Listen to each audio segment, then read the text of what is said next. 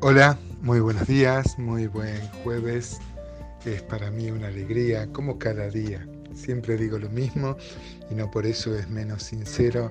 Es una alegría muy grande para mí grabar estos audios, compartir mi devocional, abrir esta mateada que hacemos con el Señor y reflexionar sobre su palabra. Dice el Salmo 26, el que vamos a considerar hoy, es un salmo donde se descubre un aspecto muy importante que cada uno debe hacer propia. Este es el tema de si uno tiene una limpia conciencia delante de Dios. David le va a pedir este, a Dios una, una petición, una oración muy osada, que yo no sé cuántos estamos dispuestos a a hacer, pedirle a Dios que Dios escrute, que Dios examine nuestra, nuestra vida, nuestro interior. Y luego habla, como muchas veces en muchos salmos, acerca de la conducta que uno tiene que tener con los malvados, con los otros. ¿no? Vamos a leer.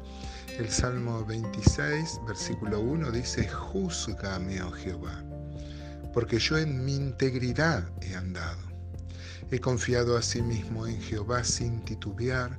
Escudriñame, oh Jehová, y pruébame. Examina mis íntimos pensamientos y mi corazón, porque tu misericordia está delante de mis ojos y ando en tu verdad.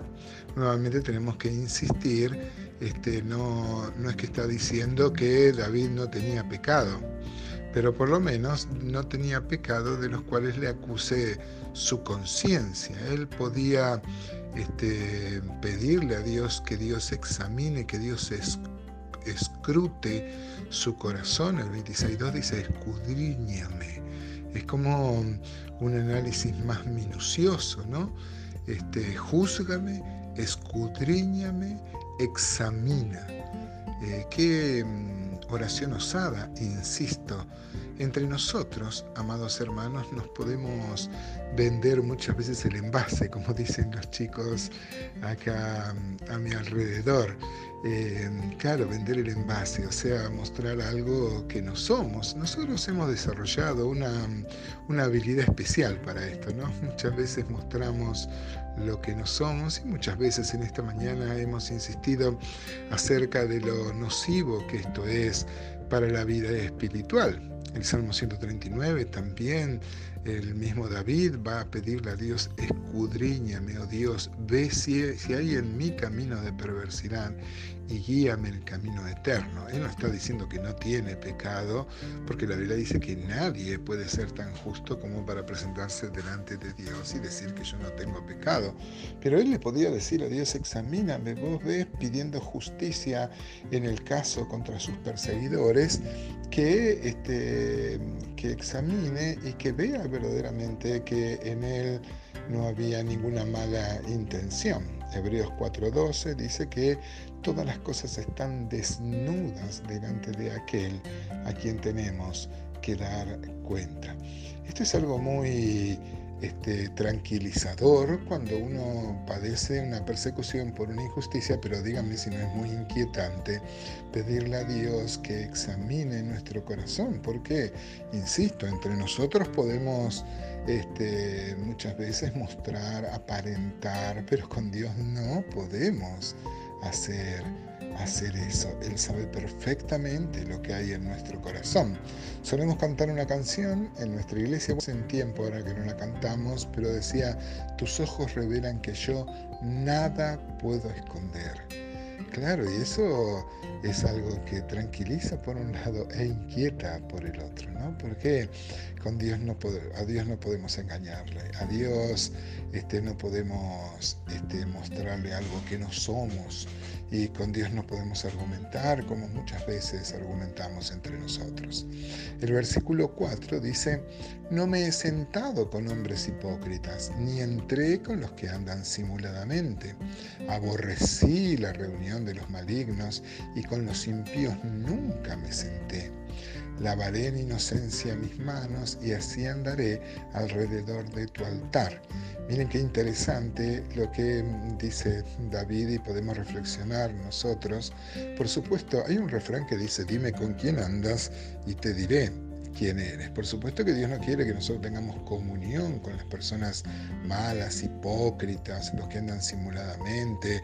La reunión de los malignos debe, aborrecer, debemos aborrecer. Pero esto no quiere decir que nos separemos del mundo. Yo he visto que muchas veces en muchos cristianos toman esto tan literalmente que no tienen amigos que no sean cristianos. ¿Y a quién les vamos a predicar? El creyente, como nos enseñó el Señor, este, puede tener comunión con los pecadores. El Señor se sentaba con los publicanos, con los pecadores, con las prostitutas. Pero el tema es que no era uno de ellos, no compartía sus valores, estaba ahí para ser el centro y para enseñar la verdad. Ojalá podamos, hermanos, tomar nosotros eh, ejemplo de, esto y ser exhortados. ¿Cómo andan, amados hermanos, en este sentido? ¿Cómo andan acerca de de tener eh, amistades que no sean cristianas y predicarles a ellos, mostrarles, tener amigos como campo de misión. Por supuesto que no debemos ser uno de ellos y no nos deben ver ellos como uno de ellos, porque eso hablaría que estamos más cerca de cómo ellos son. Por supuesto que no somos diferentes. Si la gracia de Dios no hubiera intervenido en nuestra vida, eh, estaríamos perdidos, igual que todas las personas. ¿no? Muchas veces hemos hecho énfasis en esto. Me sorprende también lo que dice el versículo 6, lavaré en inocencia mis manos y así andaré alrededor de tu altar. ¿Se acuerdan que mm, este, los sacerdotes se lavaban antes de entrar al tabernáculo? Y se lavaban también al salir porque hermanos, aún en el, lugar santo que tenía el tabernáculo, aunque David no podía entrar, él no era sacerdote, pero toma acá una figura de los sacerdotes, este, y, debían lavarse las manos al entrar y al salir, porque también en el ministerio santo, en el lugar santo, también hay pecado. Esto de lavar las manos habla de eh, purificar nuestra, nuestro andar y, y todo lo que tocamos.